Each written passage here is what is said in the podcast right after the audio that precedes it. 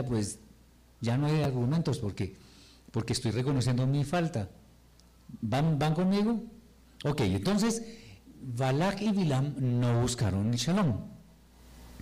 Bien, profeta Zacarías, capítulo 8, versículo 23 dice que 10 personas de las naciones tomarán del manto a un judío, porque quieren más de eso que hay en esa persona. O sea, ahí en el final del tiempo, y estamos muy cerca, si nosotros somos luz al mundo, las personas van a querer tener algo como eso. ¿Ok? Bueno, eso fue exactamente lo que no quisieron Balak y Bilam. Bien. Aquí sobre esto se pueden decir muchas cosas, pero vamos a ver.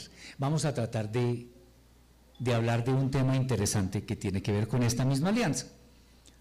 Algún día hemos de dar, de acuerdo con el, el, deseo que tuvo mi hermana hace algún tiempo, de hablar sobre el amor y sobre los niveles del alma, pero quiero ilustrar un poco en este momento. El alma, que es la parte inmaterial del, del ser humano, tiene varios niveles, uno que se llama Nefesh, otro que se llama Ruach y otro que se llama Neshama. Si solamente analizamos los dos primeros niveles, Nefesh y Ruach, ahí estamos hablando de lo que en el judaísmo se conoce como alma animal. Los animales tienen emociones, tienen necesidades físicas y todo eso lo tenemos nosotros. Bueno, hasta ahí va el Ruach. Pero la energía más la que nos conecta con el Eterno porque nosotros voluntariamente queremos alabarlo y obedecerlo. Los animales no tienen eso porque ellos actúan en forma instintiva. Bien. Si los animales actúan en forma instintiva, entonces si tienen hambre simplemente buscan cómo comer. Si es un perrito, le ladra al amo y se vuelve cansón y mejor dicho. Si es otro animal, si es un pajarito, empieza a hacer cantos fuertes, tienen hambre. Nosotros los seres humanos, si tenemos hambre, no vamos a armar un escándalo. Bueno, se esperaría que no. Podemos reservarnos un poco y hasta que llegue la hora de comer. Eso es diferente. Bien, ¿por qué estoy hablando de esto? Porque resulta que Balak y Bilam actuaron utilizando solamente su alma animal. Actuaron en forma visceral. Estas dos personas lo que estaban haciendo era un negocio donde el Eterno no aparecía en ningún lado y no simplemente no vamos a hacer con estos tipos que pasan por acá, vamos a hacer tal y tal, usted prefiere estas maldiciones y yo le digo dónde y cómo, ofrecemos unos holocaustos y listo. Pero no contaban con que el Eterno existe por siempre. Ok, entonces no hallaron más cosa, una cosa diferente que maldecir. Bien, ellos tampoco entendieron que maldecir al pueblo de Israel es un asunto terriblemente grave. Y qué pena que ponga un ejemplo que es de palpitante actualidad. Yo vi un video en YouTube, yo lo vi, no me, nadie, no me lo contaron, yo lo vi, donde el anterior presidente de Venezuela maldecía a Israel y lo dijo claro, desde mis entrañas. Maldijo a Israel y el Eterno desde sus entrañas le quitó la vida. Sí. Ya, ya permítame.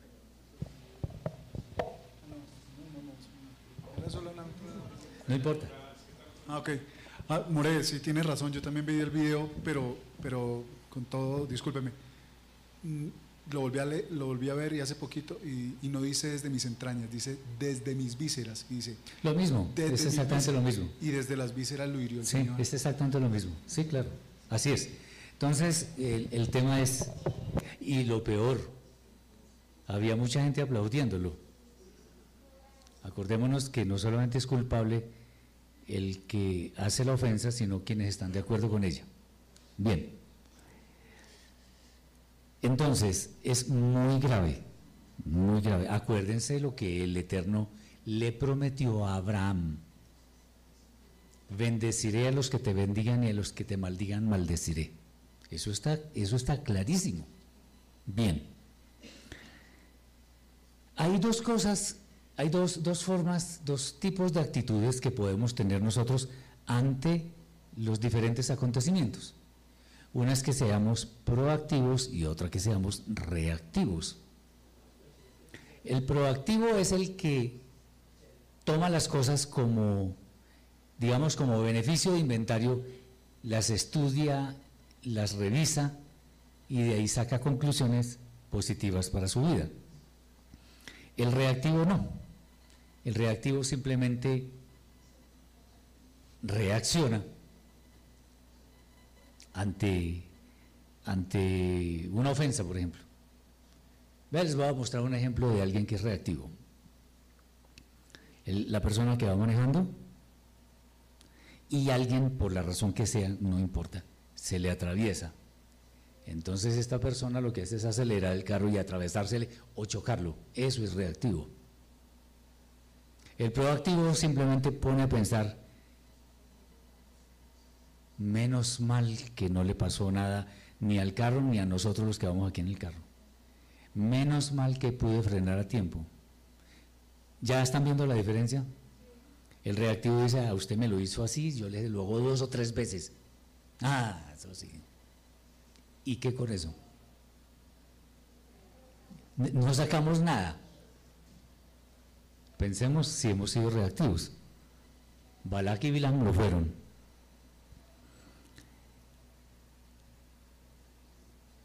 Atención, sí, ya. Balak y Bilam tampoco se dieron cuenta o no, no, que, no querían saber que toda acción que haga el ser humano tiene su recompensa justa, de lo que llamamos midá que neguen midá. Ellos no midieron las consecuencias. Sí, adelante. More, es que usted acá afirmó que Balak y Bilam actuaron de forma visceral y no incluyeron al Eterno, pero pero eh, antes él iba y, consultaba al Eterno, o sea, Bilam consultaba al Eterno y le decía a Balak, lo que diga el Eterno, eso haré. Sí, ese es el discurso de los hipócritas. Ah, no, yo, eso sí, mejor dicho, el fariseo. Yo me pongo, mejor dicho, yo dono, yo hago, yo rezo con el mejor sidur, yo no sé qué. En cambio, mira este tipo ahí tirado y... ¿Sí me entiende? ¿Quién fue justificado a la casa? Señor, ni siquiera miraba. Se propició a mí que soy pecador. Eso es humildad. Entonces sí, ese es el discurso de los hipócritas. Si yo hago lo que el Eterno me diga, mentira. Porque él iba a hacer otra cosa. Él estaba, él, si a mí me dan platica, si me dan billetico, yo hago lo que usted me diga. Ese es el hipócrita. No, eh, justamente iba a decir, eh, porque hay una parte, obviamente, que no está en la Torah, donde dice que Bilán había sido también levantado como profeta para los gentiles. Eso está en el Humash. O sea, y tenía algunas características no similares a las de Moche, pero sí tenía algunas características que, digamos, valen para un profeta. Pero realmente, sí, lo que usted dice al final, o sea, definitivamente lo que le necesitaba era dinero porque él sabía, porque él conoce al Eterno, es lo que dice el hermano, o sea, él conoce al Eterno. Entonces él lo que necesitaba era dinero, bueno, listo, voy a hacerlo por dinero, es algo así. Y ya habíamos hablado anteriormente sobre cómo discernir a un profeta, cómo discernir a un maestro. Entonces sí, la persona puede saber mucha Torah, saber. Ahora la lleva a la práctica, es un ejemplo. No es coherente, si no es coherente entonces no es un profeta válido aunque ya en el libro de Barim dice claramente que inclusive se puede cumplir lo que esa persona dice, pero ni así hay que creerle, porque hay que ver muchas cosas más, su testimonio de vida, su familia, o en fin, la forma como trata a las demás personas, la forma como se refiere a la Torah, si es con respeto, muchas cosas, ¿ok? ¿sí? Discernirla sobre todo. Bien. Hay un dicho muy popular que es bueno traerlo a colación porque es muy cierto. Dime con quién andas y te diré, con, diré quién eres. Yo lo, lo parafrasearía de esta forma. Dime a quién sigues y te diré quién eres. ¿Sí me entienden qué quiero decir? ¿Para dónde vamos? Pues se juntaron dos malvados y, y quienes, quienes quisieran seguir eso, obviamente no iban a lograr nada. ¿Sí? Eh, More, qué pena. Es que en línea hay una pregunta del señor Roger Vargas. Dice, buenos días, una pregunta. O sea que en esta época el Eterno no solo hablaba de Israel. Digamos, muy buena pregunta. El Eterno, digamos, el, foco principal era Israel, pero por medio de Israel le podía hablar a los demás, porque fíjense ustedes que, con Israel había personas que no eran de Israel, de nacimiento, egipcios, qué sé yo. Y eh, no solo en esa época, fíjense ustedes, el profeta Ioná, Jonás, en Nínive, le habló a puros gentiles idólatras pero ellos hicieron Teshuvah y los perdonó. Entonces, sí, efectivamente, le habla a todo el mundo. Lo que pasa es que como Israel es el pueblo escogido, entonces es, por decirlo así, el modelo. Ahora, Israel no ha cumplido de todas maneras, no ha cumplido, pero, pero esa fue la escogencia del Eterno. Ahora, no ha cumplido, digo yo, en general, porque hay algunas, hay un remanente siempre fiel que sí cumple. ¿Ok? Bien. Ah, bien, entonces, recompensa, da que mi da por nuestras acciones. Eso siempre va a suceder. Entonces, si nosotros seguimos a una persona mala, ¿qué vamos a obtener? Maldad. De pronto nos va a gustar la maldad. Hasbe Shalom. Pero si seguimos a alguien que realmente está eh, eh, inmerso en la Torah, no estudiando la Torah, pero viviendo Torah, pues la cosa es diferente. Sí, mi hermano. More, el remanente que hay cree en la Torah, pero también creen en el Mesías.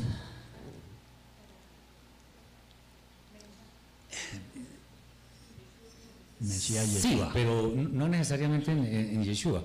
Mire, todo el judaísmo es mesiánico, todo, porque todos creen que va a venir el Mesías. Lo que pasa es que muchos de ellos ya creen que ya vino. Pero ¿cuál es el tema? Digamos, yo, yo entiendo la pregunta que va un poquito más allá. ¿Se van a salvar? Yo no soy el Eterno para decidir si este sí, este no. El Eterno a cada persona la juzga según su conocimiento y sus obras. Puedo solamente llegar hasta ahí. Muchos no conocen al Mesías Yeshua, no lo aceptan. ¿Por qué? Porque desde pequeñitos se les enseñó eso no tienen mucha culpa, digámoslo así. Ahora, a juzgar por las palabras de Yeshua, atención con esto que voy a decir, porque inclusive eso lo, lo estábamos hablando ahora más temprano. El fin del tiempo viene cuando sucedan catástrofes naturales, tsunamis, terremotos, las señales de la luna, del sol, pero también haya mucha maldad. Eso todo está. Y Yeshua dice, sin embargo, todavía no es el fin. Dice por allá en Matiyahu, creo que es 24, 14, si no estoy mal. Dice, entonces será predicado este Masoret del reino, este evangelio del reino, en todo el mundo. Y ahí sí vendrá el fin. Bueno, eso es lo que está pasando ahora, entonces el fin está cerca. ¿Sí? Sí, mi hermano. Toda hermano. Eh, quisiera leer dos versículos que creo que le hice la pregunta ahorita el hermano. En acá 2 dice, en el libro de las visiones de Elohim Apocalipsis 2.13, yo sé dónde estás viviendo, allí donde está el trono de Hasatán. Dice aquí, aún retiene mi nombre, no has negado la confianza en mí, ni aún cuando me, ni aún cuando mi siervo Antipas fue muerto en tu pueblo allí donde vive Hasatán, dice, no obstante tengo pocas cosas contra ti.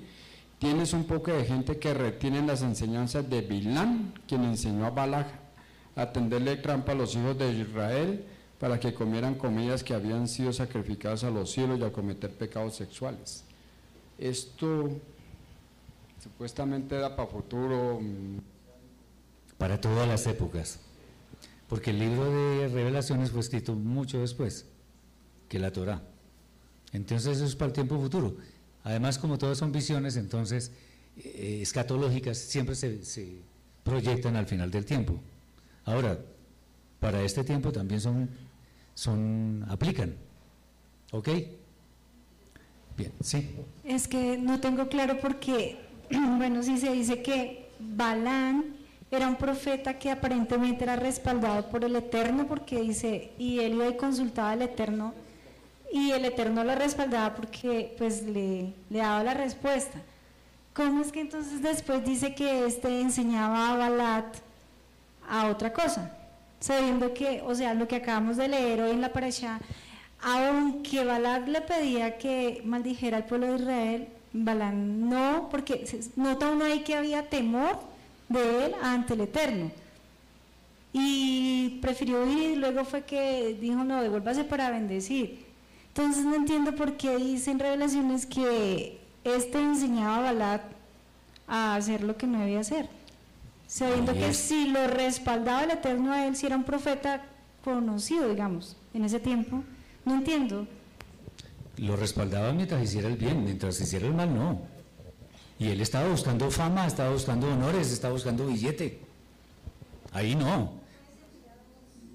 Exacto. No puede servir a dos señores. El asunto es que si nosotros no utilizamos nuestros bienes en la forma adecuada, el Eterno nos los quita. Parábola de los talentos. Ese que tenía un talento, quítenselo y déselo al que, tiene, al que tiene 10, porque este tipo no hizo nada. Y el amo, el amo le dio un talento, le dio la oportunidad de hacer algo bueno con él y no lo hizo. Ahí está Bilam. ¿Me hago entender? O sea, el tema es eh, que si el Eterno le da una investidura a alguien, no significa que sea incondicional con él. No, no, no. Tan cierto es que cuando Moshe eh, cometió ese error tan grande, le dijo, usted no va a entrar a la tierra prometida. Moshe. Entonces el Eterno no es que no vea los pecados, los ve y los ve muy bien. Entonces, si, si, cometemos una, una falta muy grande, el que la hace la paga. Con el Eterno sí. Eso sí. No tendrá por inocente al culpable. Y si Bilam, o sea, él eh, que tenía temor del Eterno, vuelvo y digo, de dientes para afuera, porque cuando le ofrecieron plata, ah, uy, de una vez, de una vez se fue. Y cuando no profirió maldiciones sino bendición, fue porque el Eterno se lo impidió. No porque no quisiera hacerlo, porque él, para poder recibir esa plata y honores, tenía que maldecir a Israel y estaba dispuesto a hacerlo. Ese es el punto. ¿Sí? Sí, mi hermano. Eso quiere decir, y para apoyarnos en, en lo que usted acaba de decir, o me apoyo, es que el Eterno, y voy a utilizar una palabra quizá irrespetuosa, utiliza a quien se le dé La, la, gana, voluntad. sí, señor, totalmente. ¿Por qué? Porque en estos tiempos tenemos la creencia que eh, usted no es un vaso limpio, usted no es un ser de luz para que el Dios lo utilice. Y es todo lo contrario, uno tiene que tener el oído presto porque a veces a través de los habitantes de calle el Eterno le habla a uno. Uy, total. Entonces, ojo con eso, porque esta enseñanza para mí es muy, muy fehaciente, donde que el Eterno utiliza a quien se le dé la voluntad. Mm, Totalmente. Sí, mi hermana.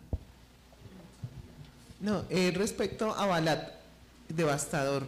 Y si recordamos hace dos paraches estudiamos Korat. Korat de dos, o sea, son dos personajes muy fuertes aquí, pues en, en, en este, en todo Bad Midbar.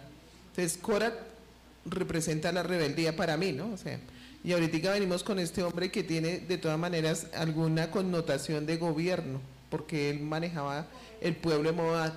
Y mire, mire como un gobernante que por eso tiene mucha relación también con lo de Venezuela y muchas personas que se paran a, decir que Israel no sé qué, etcétera, y que, que los judíos, etcétera, que yo realmente en eso tengo, soy muy temerosa.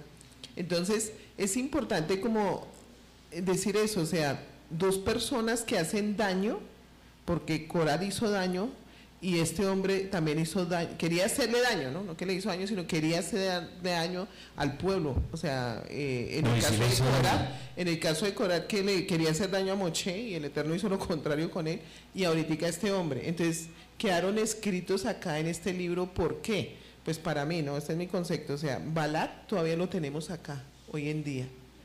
Estuvimos anoche leyendo un poco más sobre este, eh, este, este que eh, después de este evento viene el problema donde Israel empieza a cometer errores gravísimos porque se va con la fornicación y se va con todas las cosas y con Valpeor. Entonces ahí está al final de esta paracha.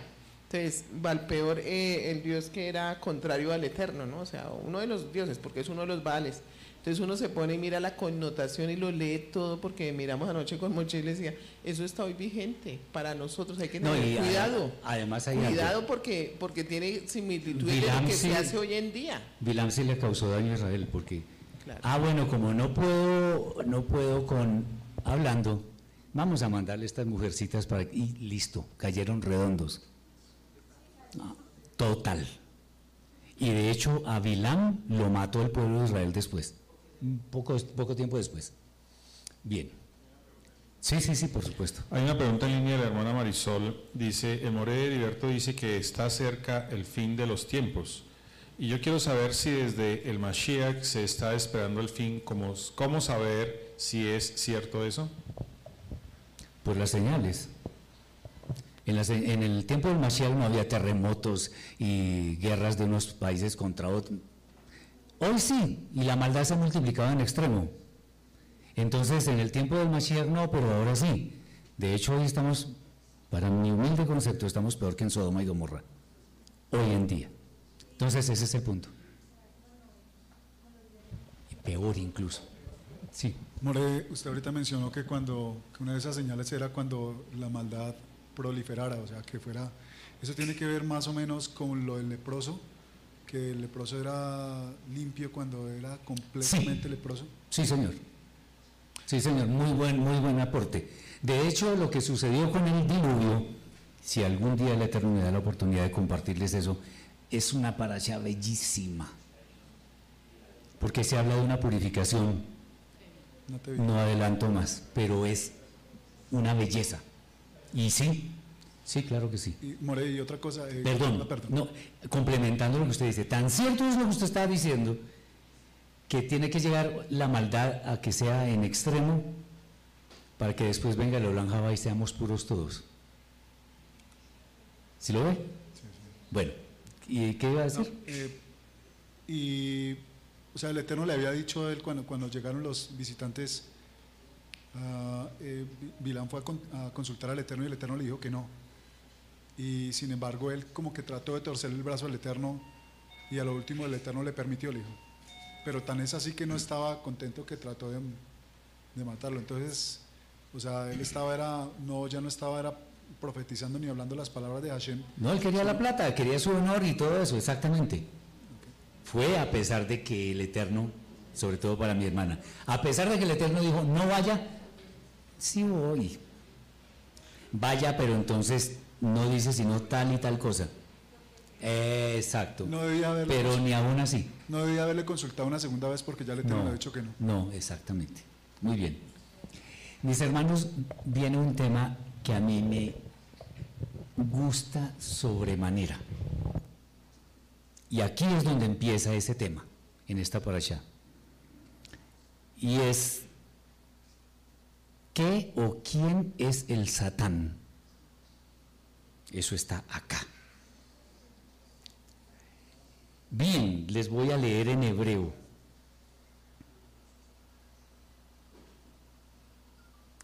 En el capítulo 22, versículo 22, dice algo así.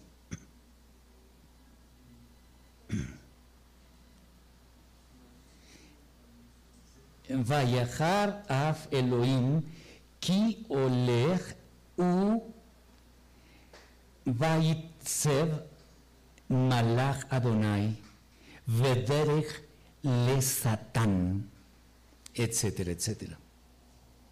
Es la primera vez que aparece el vocablo Satán. Bien. Perdón. Benidbar 22-22, a propósito. Es Benidbar, no Bamidbar. Benidbar. Bueno. Números 22-22. Sí. Entonces, ¿qué dice allí? Bueno, dice, y se encendió la ira de Elohim por su partida con ellos, o sea, se encendió la ira del Eterno con Bilam por irse con los delegados de Balac. Y el ángel del Eterno se puso en el camino para obstaculizarle. Bien. Si buscamos en un diccionario hebreo, encontramos que la palabra Satán se escribe sin eh, tet nun. Sin tet nun, sí, correcto. Son tres létricas. Satán. ¿Qué significa Satán? Adversario, oponente.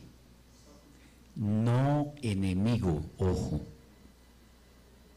Ahora les digo cuándo es enemigo, pero el significado técnicamente hablando es oponente, enemigo. El ejemplo que yo he puesto varias veces, entonces, en un partido de tenis uno contra uno, el objetivo es de cada uno de ellos es poner la pelota una vez más en el lado contrario. ¿Eso qué significa? Que para lograr eso, pues él debe impedir, debe obstaculizar al otro para que no haga eso conmigo. En otras palabras, uno es Satán del otro, este también es Satán del otro, es oponente. ¿Me están entendiendo? Eso es según las raíces hebreas. No, aquí no, es que este tema es una belleza. Bien, entonces, el ángel, además, ojo con esto, el ángel del Eterno se puso en el camino, ahora voy a parafrasear, para oficiar de Satán. El ángel del Eterno. Entonces, ¿cómo así el diablo que... Satán. Y la primera vez que se muestra un Satán es un ángel del Eterno, que son buenos. Además estaba obstaculizando a Bilam porque iba a hacer algo malo, o sea que lo que estaba haciendo ese Satán era bueno. ¿Ya me están entendiendo? Si quieren preguntar en este momento, háganlo. Sí.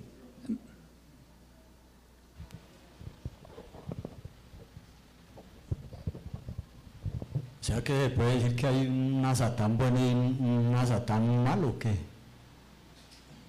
No se me adelante. Ah. ya, ya, ya, ya lo vamos a ver, tranquilo. Entonces, el opositor es Satán. Un opositor es Satán, técnicamente. Entonces, por ejemplo, en un juzgado está el abogado defensor y el fiscal. Ese fiscal es Satán. Es un oponente. ¿Sí me están entendiendo? Ahora, en el caso del partido de tenis, las dos personas no son enemigas, a veces salen abrazados y levantan. Entonces, Satán técnicamente no significa enemigo, no. Ahora hay que ver, vamos a desglosar un poquito esto. Quiero que pongan mucha atención porque este tema es muy importante. Entonces, la esencia de Satán es oponerse. Van conmigo, ¿verdad? Eso es Satán, oponerse. Bien. Ahora, ya hablando del término Satán en términos espirituales, estamos hablando, vamos a ponerlo ahora como una fuerza opositora. O sea, él actúa como fiscal o como acusador o como oponente, adversario. En el caso, a ver, si nosotros, todavía no lo digo, según este, este episodio de Bilam con la burrita, y que eh, a propósito, la burrita vio primero al ángel que, que resultó más espiritual la burra. Hágame el favor. No, literalmente resultó más espiritual. La burra se echó ahí y dijo, no ando, pero un milímetro más. Pues claro, le dio miedo de ver al ángel, le dio susto. Y este tonto, y lo bueno es que este tipo eh, se pone a pegarle a la burrita. Y el Eterno abrió la boca de la burra. Y el muy tonto, por no decirle otra cosa, se pone a alegar con la burra. Uy, Ah, y era profeta. Ah, bueno, entonces. ¿Sí me entienden cuál es el tema? Terrible, ese tipo estaba en nada. Bien. Sí, sí, mi hermano. Sí. El señor Roger Vargas dice, todos le obedecen al Eterno, sea bueno o sea malo. ¿Quiénes son todos? No, no, para que Roger diga. Y cuando diga eso, le contesto. Gracias, gracias hermano. Mirando la connotación de la palabra que el hermano está diciendo, entonces miramos en Jeremías 17, 5, 6. ¿Qué? La Virgen me manda una palabra que dice, el Señor dice, maldito aquel que aparta de mí su corazón, que lo aparta. Si ya lo conoce y después lo aparta. Que pone su confianza en, hombres, en los hombres, y en ellos busca su apoyo. Será como la zarza del desierto que nunca recibe cuidados, o sea, el bien, que crece entre las piedras en tierras de sal donde nadie vive. Sí, señor. ¿Esto le pudo estar pasando a ellos? Que conociéndole... Tenga la absoluta seguridad que eso le pasó a ellos. Porque Bilam, a ver, interesante. Bilam, entre tantas cosas que dijo, dijo, muera yo la muerte de los justos. Sí, pero una cosa es desear que eso pase y otra cosa es hacer para que hacer las cosas bien para que eso pase. Lo asesina, lo, no, lo mató el pueblo de Israel de la peor manera, Señor. Eh, el señor Roger Vargas dice, los Satán, o sea, los ángeles y los demonios, independientemente si hacen el bien o el mal. Los ángeles siempre son buenos, siempre. Hebreos 1.14 dice que todos, yo subrayo, pongo en negrilla mayúscula, todos los ángeles son espíritus a favor de quienes alcanzan la salvación. Todos obedecen al Eterno. Los demonios, no me voy a meter con este tema ahora, pero los demonios también fueron creados por el Eterno, por el Eterno. ¿Qué, qué no fue creado por el Eterno? A ver. Los demonios tienen su función. Lo que pasa es que se ha especulado mucho, eso es, se ha especulado, pero no se ha, no se ha visto bien la labor de los famosos Shivim, los demonios. Pero bueno, eso se sale un poco del tema, aunque eh, los demonios cuando funcionan como opositores, como obstaculizadores, también son Satán. Pero bueno, pero Satán, el término Satán no tiene nada que ver con los demonios. Sí. Gracias, Manuel. Quiero referirme a Primera de Crónicas capítulo 21, versículo 1. Versículo 1, porque aquí hay una, hay una evidencia de realmente quién o qué es Satanás, como lo tienen. Crónicas, primera de Crónicas 1.21 dice, pero Satanás se levantó contra Israel e incitó a David a que hiciese censo de Israel. Entonces, quiere decir que se llevó a cabo un censo. Los censos estaban prohibidos por el Eterno. Y luego en el versículo 7 dice, eh, asimismo, esto desagradó al Eterno e hirió a Israel. Y luego vamos a ver que eh, David, entonces dijo David al Eterno, he pecado. Entonces, ¿quién fue? ¿Dónde está Satanás ahí? Ahí no está. No se me adelante que sí está, ya le digo cuál es. Está en la mala inclinación. Ya, ya lo vamos a ver, ya lo vamos a ver. Entonces, para terminar, quiero decir que la mala inclinación que yo tengo dentro de mí es el adversario en contra de hacer la voluntad mía del Eterno. Eso es lo que quiero decir, así lo entiendo yo. Bueno, precisamente iba a hablar de eso.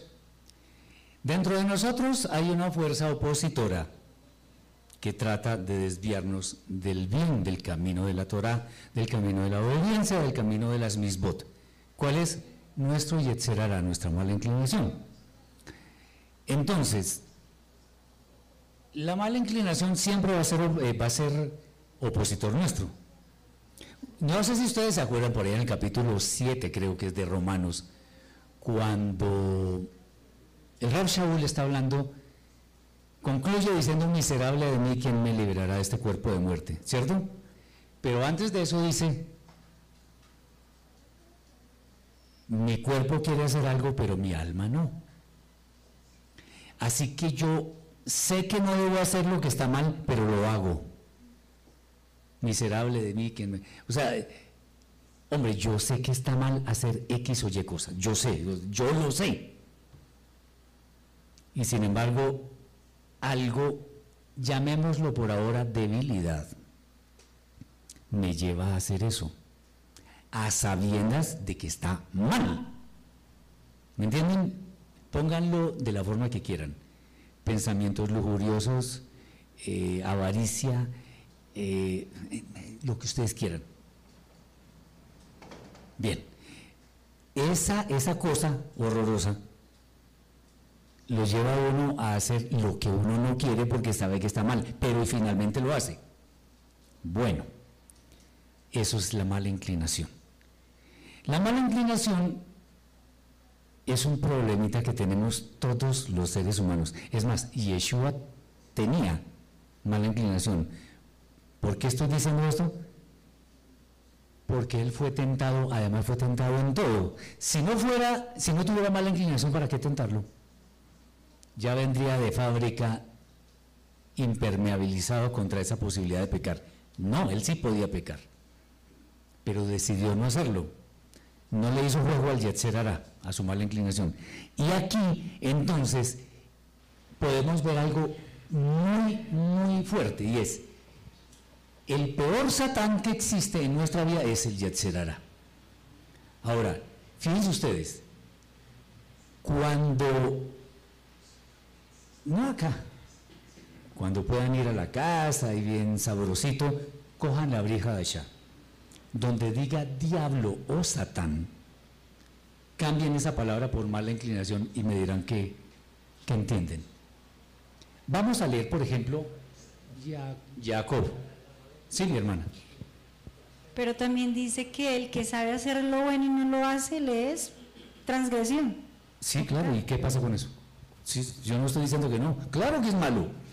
Pero el problema es que estoy cediendo a mi Yetzerara. Ese es el problema. Y, y peco, claro. Sí, sí, claro. Eso no, no estamos diciendo nada en contra de eso. Sí, mi hermana.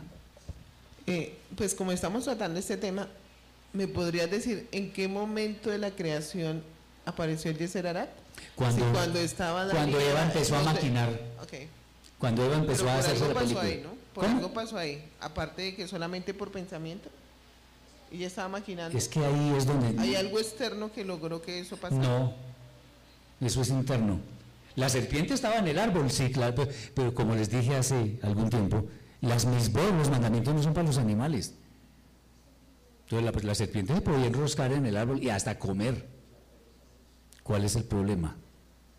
Eva sí, ella sí cometió el pecado porque la serpiente, mm, yo soy superior a la serpiente, ella está comiendo, yo por qué no. Debe ser que él va a creer, o se va, o él va, él, ¿cómo decirlo? Él va a temer que yo sea como él, se me abran los ojos. Lo que está escrito ahí es como diálogo. Entonces, eso es, eso es lo que pudo haber pasado. ¿Sí? Sí, gracias. Eh, igualmente, y en el mismo punto, el problema de Eva fue que ella desobedeció las instrucciones del Eterno. Y cuando uno desobedece, está transgrediendo. Y entonces está la mala inclinación obrando en uno y ese es el adversario, el tal Satanás. Muy bien. Fíjense lo siguiente. Jacob capítulo 1 versículo... Vamos a leerlo desde el 12. Ya, ya, ya. permíteme un momentico. Bendecido el varón que soporta la prueba porque cuando lo haya superado recibirá la corona de vida prometida a los que le aman.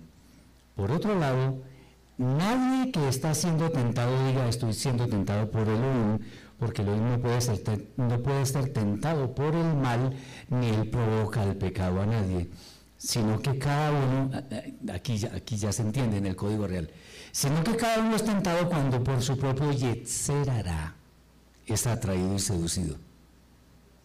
Lo que llaman por ahí concupiscencia y todo, eso es la mala inclinación. Sí, sí. Eh, mejor dicho, recopilando algo lo que acabo de decir acerca de que solo era espiritual lo de la serpiente, o sea, en lo de Génesis o Bereshit, eh, si no había nada físico, entonces, ¿cómo es que este animal, o sea, luego el Eterno le dice maldición y andarás sobre el piso y comerás polvo y te arrastrarás? Pero ella, según entiendo antepasados, andaba erguida, tenía eh, extremidades, no sé. ¿Me puedes, ¿Me puedes demostrar que andaba erguida? No, pero digamos que evolucionó y después se siguió arrastrando. ¿Evolucionó? Se, arrastra. En la teoría de la evolución, no. No, o sea, para arrastrar. No, no. Los animales fueron creados tal como los vemos hoy. Tal cual. No, ningún animal ha evolucionado. Eso es teoría evolucionista que no cabe en la, en la Torah. Eso no es Torah. O sea que cuando el Eterno le dice maldición y, te arrastrarás, tal vez de pronto ahí iniciaron el tema de que antes andaba de otra forma. Ah, eso, es un problema de los que inventan doctrinas, pero eso no es. Ah, Ahora, ojo con eso, porque resulta que él está maldiciendo le está diciendo al animal que se va a arrastrar, pero ya me picaron la lengua. Entonces... Pues eso representa el pecado, ¿no? No, no, no, vamos a mirar. Lo que yo he dicho siempre, dice acá, y pondré odio entre ti y la mujer, y entre tu simiente y su simiente. Ella te pisoteará la cabeza y tú le herirás la planta del pie. ¿Le está hablando a la serpiente, al animal? No, un animal no entiende eso. Ahora el Eterno puede ser que entienda y todo eso, pero no le está hablando eso. ¿Por qué? Entonces eso es con argumentos, no es porque me lo imagine. A ver, la simiente de un hipopótamo, ¿qué es? Otro más hipopótamos. La simiente de un avestruz, más avestruces. La simiente de un pollo, más pollos. La simiente de una serpiente, más serpientes. Fíjense algo, apelando a algo que dijo un judío llamado Maimónides, que dijo que el que interpreta la Torah literalmente es un tonto. Entonces,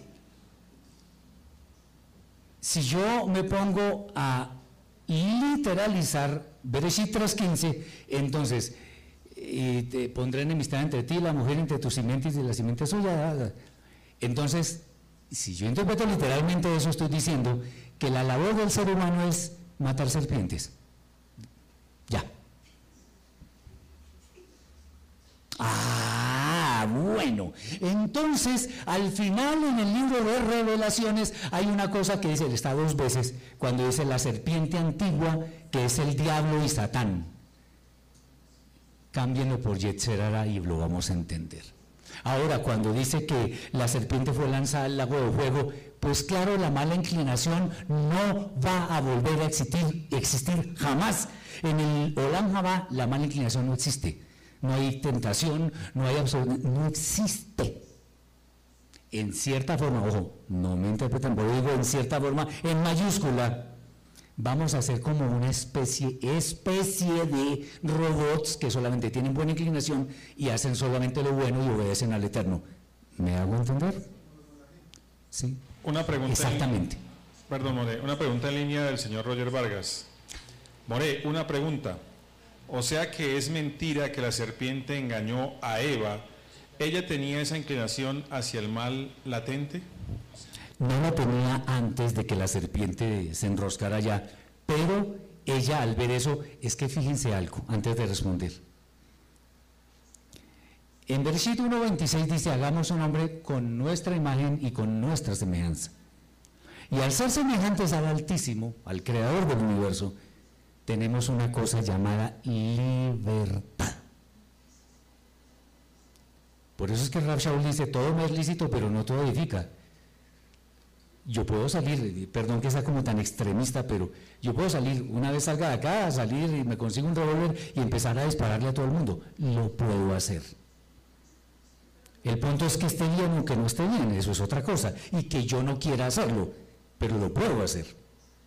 Java, Eva, escogió la curiosidad, dijo, ve, ¿y esa por qué ahí? Yo soy superior.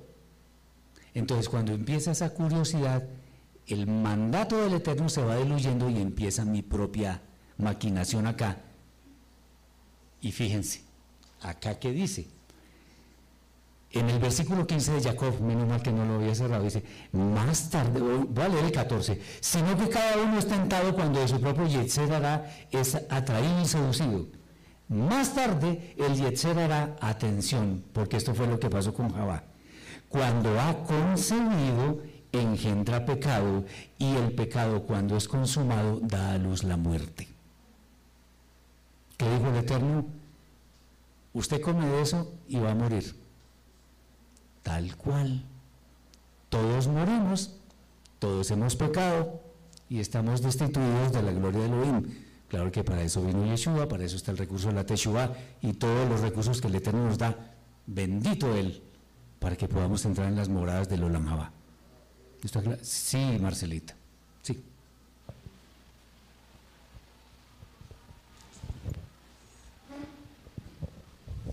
Eh, More, eh, una pregunta, ¿los bebés, los niños nacen con inclinación al mal? Sí, voy a decir por qué. Digamos, de las primeras palabras que los bebés o los niñitos chiquiticos aprenden es mío, mío, mío y no. Se oponen los papás y uno dice, ¿y por qué?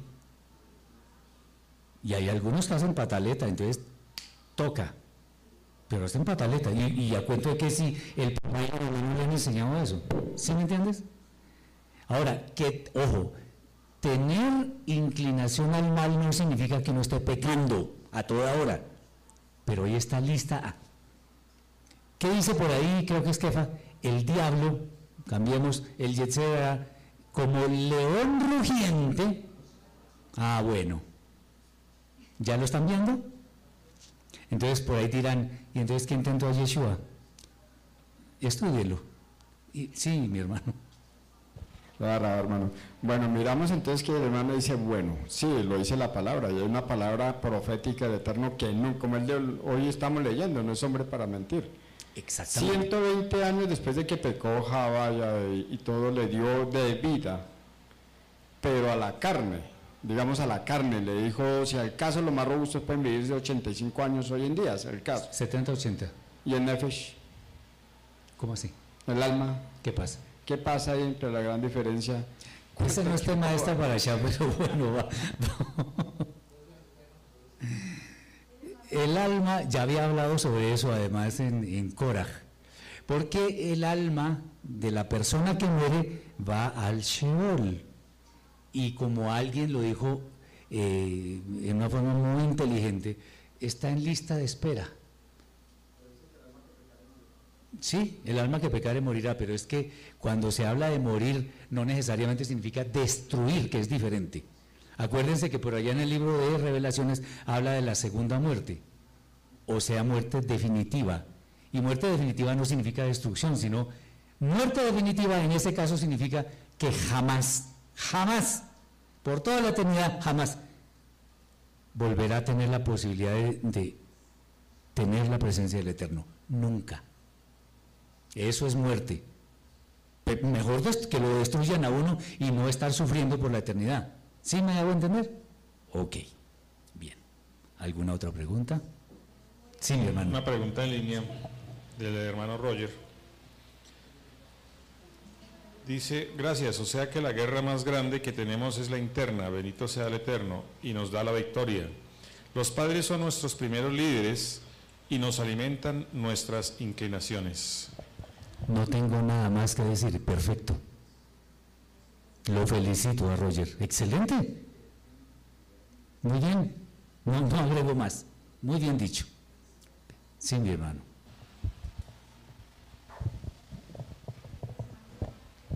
More, eh, eh, se ha hablado del pecado original. Eso no existe. Ah, es correcto, esa la- ya me dio la respuesta.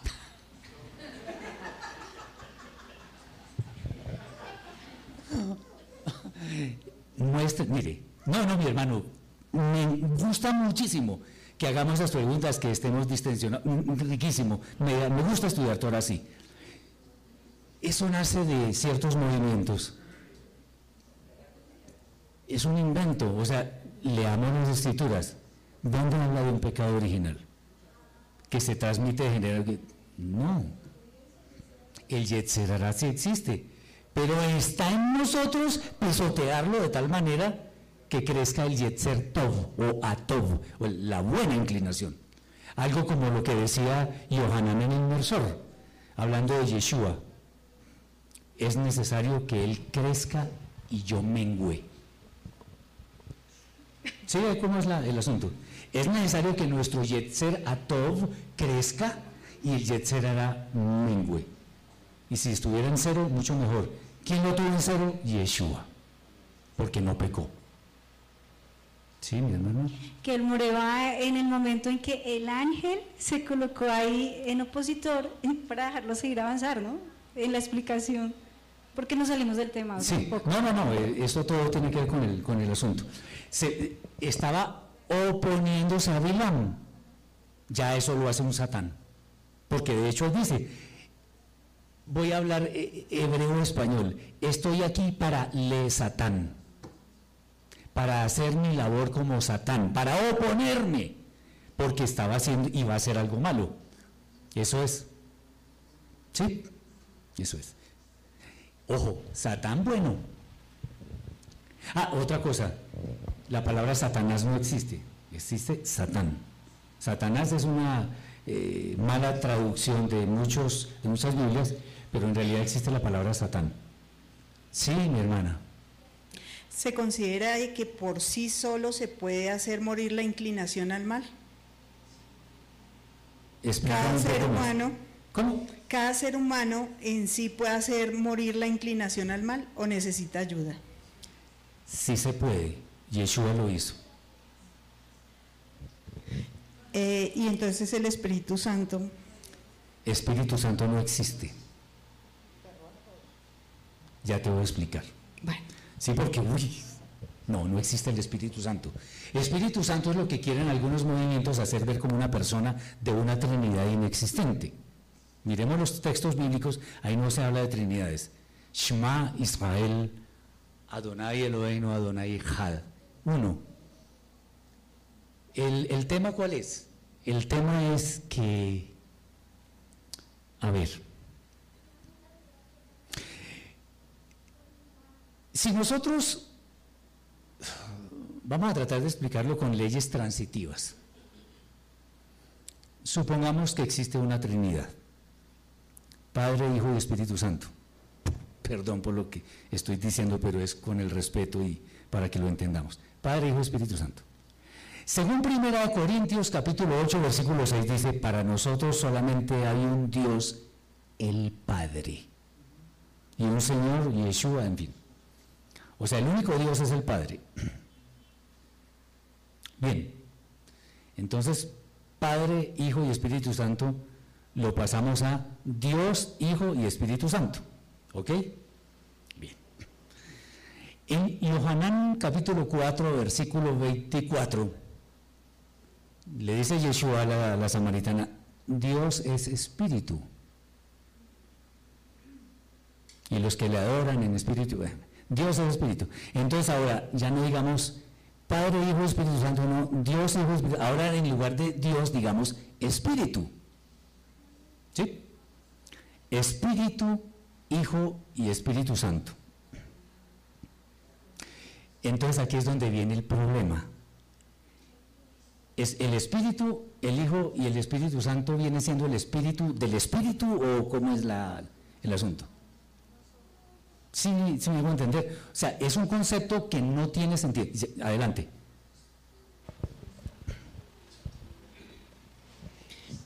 creo que en el credo mesiánico apostólico se habla de tres, eh, tres personas diferentes un Dios verdadero.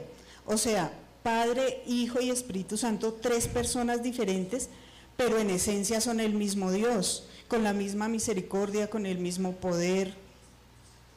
No, Creo eso, que a eso eso recibe es un credo inventado, eso no está en la Torah, no está en los escritos. Es más, te digo con todo el amor del mundo, los textos que hablan de Trinidad son añadidos, y te voy a mencionar solamente dos. Primera de Juan 5, 7, donde dice 5, 7 y 8, porque tres son los que dan testimonio en la tierra, el Padre, el Verbo y el Espíritu, el Espíritu Santo. Y tres son los que dan testimonio en, en la tierra, el Espíritu, el agua y la sangre, y los tres concuerdan. Así no es, hay que leerlo funcionado, porque tres son los que dan testimonio, dos puntos. El Espíritu, el agua y la sangre, y los tres concuerdan. Y uno, pone, uno, se pone en la tarea de investigar de dónde salió eso, y son añadiduras posteriores a, a los escritos. La otra es Mateo 28, 20, donde habla que en el nombre del Padre, del Hijo y del Espíritu Santo, eso es añadido, eso no está. Y todo lo que dijo Jesús acerca del Espíritu Santo, o sea, que cuando Él viniera, cuando viniera el Él Espíritu, no habló de Espíritu Santo, ya voy para allá. Es que ahí está el problema, no es Espíritu Santo, porque Espíritu bueno, Santo... digamos que Espíritu Santo es un nombre que se le da acá, pero Él habla del Espíritu. No, es que ni siquiera es Espíritu Santo, ya te voy a decir. Uno puede decir que ahí un- una persona dice, esa persona tiene un espíritu bueno, o un espíritu colaborador, o un espíritu, en fin. Hay una cosa que sí es, que sí existe, es el espíritu de santidad, pero no Espíritu Santo. Espíritu Santo se hace ver como una persona, eso no existe, pero el Espíritu de Santidad sí, lo que se llama en hebreo Ruach HaKodesh. Eso sí, porque eso qué significa? Es lo que Yeshua estaba dejando, en realidad es el Eterno el que lo está dejando, porque Yeshua no es omnipotente, es más, por eso se fue también, porque Yeshua no puede estar en todas partes, el Eterno sí. Entonces, ese, el Espíritu de Santidad es el que me impulsa a cumplir los mandamientos, el que me impulsa a hacer la voluntad del Eterno, el que me impulsa a ser una buena persona, a hacer obras de caridad, a todo eso. Eso es espíritu de santidad, no Espíritu Santo, que es diferente. Entonces, el Eterno es uno solo. Es más, otra vez en la carta de Santiago de Jacob, dice eh, capítulo 2, versículo 19, atención, porque esto es, me gusta hartísimo. Dice, tú crees que Dios es uno, bien haces. También los demonios creen y tiemblan. O sea, los demonios saben que el Eterno es uno, no tres, ni dos, ni cinco, ni veinte, no, uno. Él es suficiente. Es básicamente eso. ¿Está claro o hay alguna... ¿Está claro? Adelante. Por eso, entonces cuando yo te pregunto a ti, te digo que el ser humano por sí mismo puede vencer su mala inclinación. Sí. Y entonces el de- espíritu de, de santidad, es el que me lleva a mí, pero no es una persona que me está impulsando, es la esencia del Eterno mismo, ¿cómo decirlo? No es la esencia del Eterno, es la esencia de lo que el Eterno quiere para cada persona que, que debe cumplir su voluntad. Exacto, entonces en mi debilidad por mí misma no podría hacerlo, necesito de él. No, en este momento, digamos, si uno está inmerso en el pecado y eso, sí necesita ayuda, pero cuando el Eterno es el que, digamos, me ha iluminado y me... Yeshua, ¿por qué no pecó? Hacía la voluntad del Eterno, escogió hacer la voluntad del Eterno. Ahora, yo no estoy diciendo que sea fácil, eso es otra cosa. Fácil, es más, es por dificilísimo, pero se puede. Sí, exacto. Sí, mi hermana. Simplemente, pues cuando Yeshua, perdón, cuando el inmersor, o sea, Juan Bautista, para, para los demás, vio que venía Yeshua, dijo, ahí viene el que vence al Yeser Arat. O sea, en una, en una de las, de- en una de, de, digamos, de estas traducciones que hay. O sea, hay que vencerlo, o sea, es uno mismo quien tiene que tratar de vencerlo. Pero también hay una parte donde Yeshua explica, dice que entre y ate al hombre fuerte. El hombre fuerte es el Yeser Arat. No, y no solo O eso, sea, por ejemplo, usted puede atarlo cuando se le vaya a soltar. hay muchos, tex- Entonces, hay muchos textos, el 2 de Corintios 7.1. Así que, eh, hermanos, amados, puesto que tenemos tales promesas, eh, limpiémonos de toda contaminación de carne y espíritu, eh, perfeccionando la santidad en el temor de Elohim. Entonces eso lo puede hacer un señor. More, discúlpeme, eh, para que usted me corrija.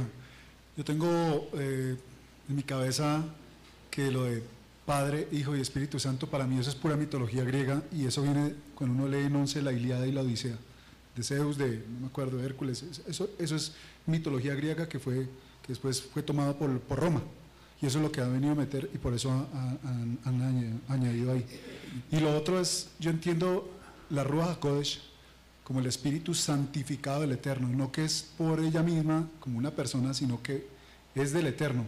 Y lo siento que, o sea, asimilo que es la Shejina para mí, para mí, que es esa chispita de la emanación del Eterno, es su propio espíritu, pero en una forma dosificada. Eso es lo que yo entiendo.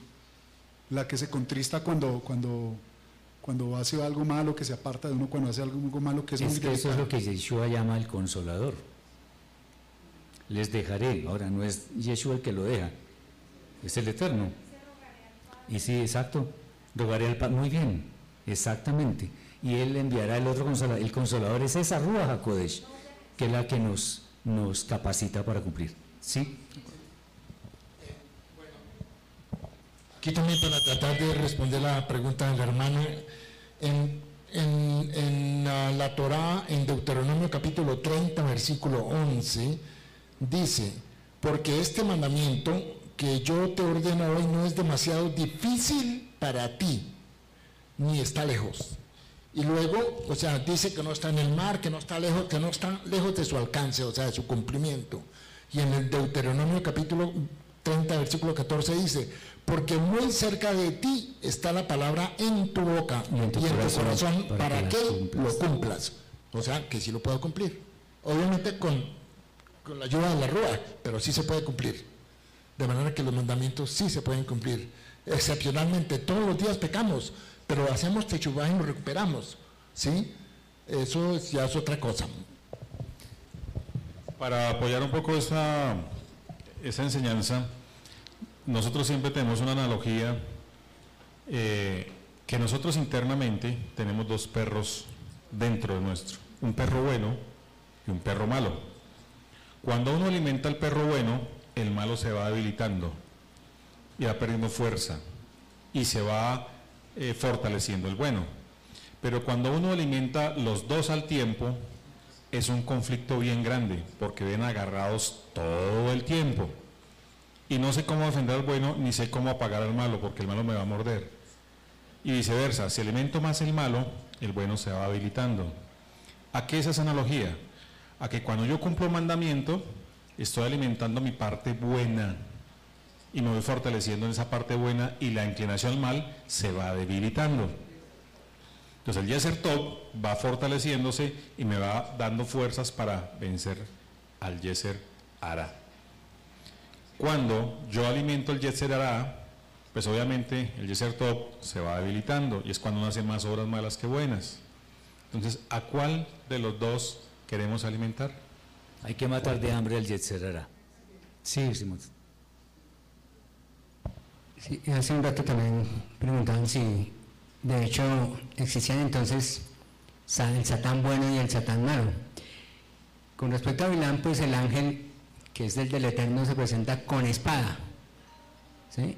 Y obviamente con espada implica que había la, digamos, la intención de, de matar a Bilán por Sí, claro. querer hacer lo que no debía.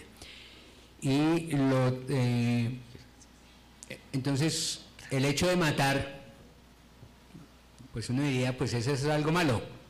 Sin embargo, en este caso la intención del Eterno efectivamente era oponerse a las pretensiones de Bilán, incluso si tenía que matarlo, pues digamos que lo haría. Eso por el, por el, el tema de la parasha. Pero la, pregunta, es- la otra pregunta sería si eh, ese espíritu de santidad podría ser el mismo Yeserto. Sí, claro. ¿Es lo mismo? Sí, claro. De hecho, porque el único que me lleva a hacer las obras buenas es ese espíritu de santidad. Esa es la idea. Sí. More, ese ángel ahí, servidor del Eterno, ¿qué vendría a ser? O sea, un mensajero, un porque ellos ellos cumplen diferentes funciones. Em, ¿Cuáles? pues mensajero o los que, por ejemplo, cuando van a hacer juicio Son mensajeros. Es que la palabra, es, es más, la palabra ángel no existe. o malaj. Malaj. Malaj es mensajero. De hecho, por ejemplo, el profeta Malaquías en hebreo se dice malají, o sea, mi mensajero. O sea, él, y es un servidor, en ese momento está cumpliendo una función que el Eterno le delega. Exactamente. Sí, señor. Gracias. Ah, muy bien. Sí, hermano. Pero si el Eterno hubiera querido, o sea, si el Eterno hubiera querido matar a, a Bilam, ¿qué le impidió? ¿Qué, qué le impedía matarlo? O sea, Que, que no quiso matarlo en el momento. quiso matarlo, Al Eterno nada, nada, le hubiera impedido nadie ni nada le puede impedir nada en ningún momento de la vida. no hubiera necesitado ni al malaj, simplemente le quita la vida y, Y ya. sí. Fíjate, ay, qué interesante ahora eso de que el ángel que ¿se acuerdan quién iba a matar a Moshe? ¿De quién? Malak de arriba. Un servidor del Eterno. Muy bien. Entonces, ah, esto, esto nos lleva. No, eh, miren, este tema, de hecho, por eso yo hice un libro, escribí un libro sobre el Mesías y el Satán, siervos de Dios. No estoy haciendo propaganda, sino que eh, me llevó a hacer esto porque hay mucho tema. Fíjense ustedes que en Isaías capítulo 14, la gente habla de que, o la gente no, muchos dicen que el Satán, ahí no hablan del Satán. Ezequiel 28, tampoco. ¿Ven? Hasta hice video sobre eso, pero bueno. Entonces, ¿cuál es el tema? El tema es... No, es que mucho tema. El, Satán en últimas es bueno siempre y cuando sirva a los propósitos del Eterno. Entonces, ah, otra cosa, esto sí es bueno decirlo. Lo que yo estoy diciendo no impide que hubiera un personaje llamado Satán. El problema es que no lo hay. Lo último que quiero comentarles es algo que está en el libro de Zacarías, capítulo 3. Miren lo que dice.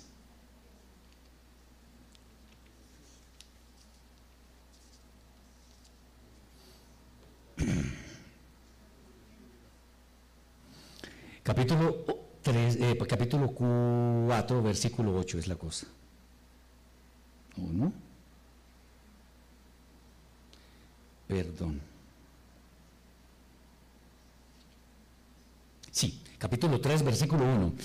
Y me mostró a Yoshua, el Cohen Gadol, que estaba de pie ante el ángel del Eterno, y, y a Satán, y a Satán, que estaba de pie a su derecha para acusarle.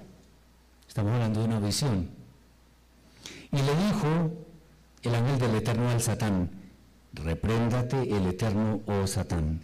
Sí, repréndate el Eterno que ha escogido a Jerusalén. ¿No es este un hombre, un tizón sacado del fuego? A la sazón estaba vestido, o sea, en ese momento estaba vestido Yoshua con harapos de pie delante del ángel. Y contestó a los que estaban ante él diciendo, sacadle esos harapos. Y él le dijo, he aquí que he hecho que salga de ti tu iniquidad y te vestiré de gala. Y dije que le pongan una hermosa mitra sobre su cabeza y le pusieron una hermosa mitra sobre su cabeza y le vistieron con ropas buenas y el ángel del Eterno estaba a su lado. Fíjense ustedes algo. Es una visión. Entonces, Yehoshua estaba con ropas, en algunos casos lo llaman harapos, ropas viles, y que Satán estaba al lado. Resulta que cuando le ponen ropas hermosas, ya el Satán no está. O sea, Satán aquí son esas vestiduras de iniquidad que simbolizan el pecado del sacerdote Yoshua. Cuando es quitado ese pecado, se visten con esplendor y ya no se vuelve a hablar del Satán.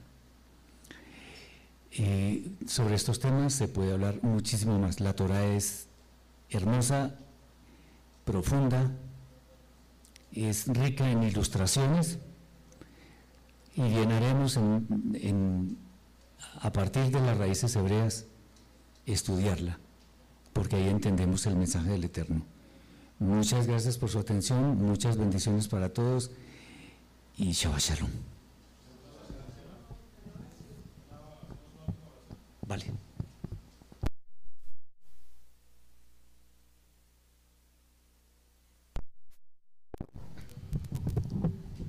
Inclinemos nuestra cabeza.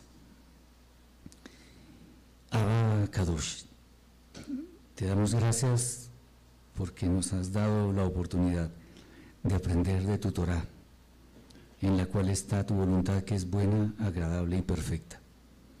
Te damos gracias por la oportunidad de aprender vocablos de la lengua sagrada, de manera que entendamos el trasfondo y eh, del, del mensaje que tú nos quieres transmitir. Gracias porque tú nos abres los ojos. Gracias porque has tenido a bien regalarnos algo de tu sabiduría para que llevemos esto a nuestra vida, que sea nuestra forma de vida. Te bendecimos porque tu Torah es rica, porque tu Torah es una maravilla. Te bendecimos porque Yeshua, a quien tuvimos la oportunidad de conocer y nos salvó de una vida vana, nos dio la interpretación correcta de la Torah.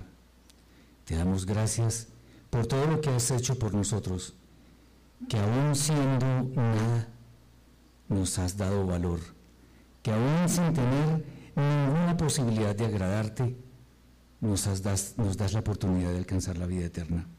Bendito seas, Rey del universo, por siempre y para siempre. Amén y amén. Los hermanos que están en línea, eh, allá en Chile, en España, en México, aquí en Colombia, le damos muchísimas gracias y le decimos que tengan un buen almuerzo, que tengan betiabón. Nos veremos en la tarde, hacia después de las 4 de la tarde. Bendiciones.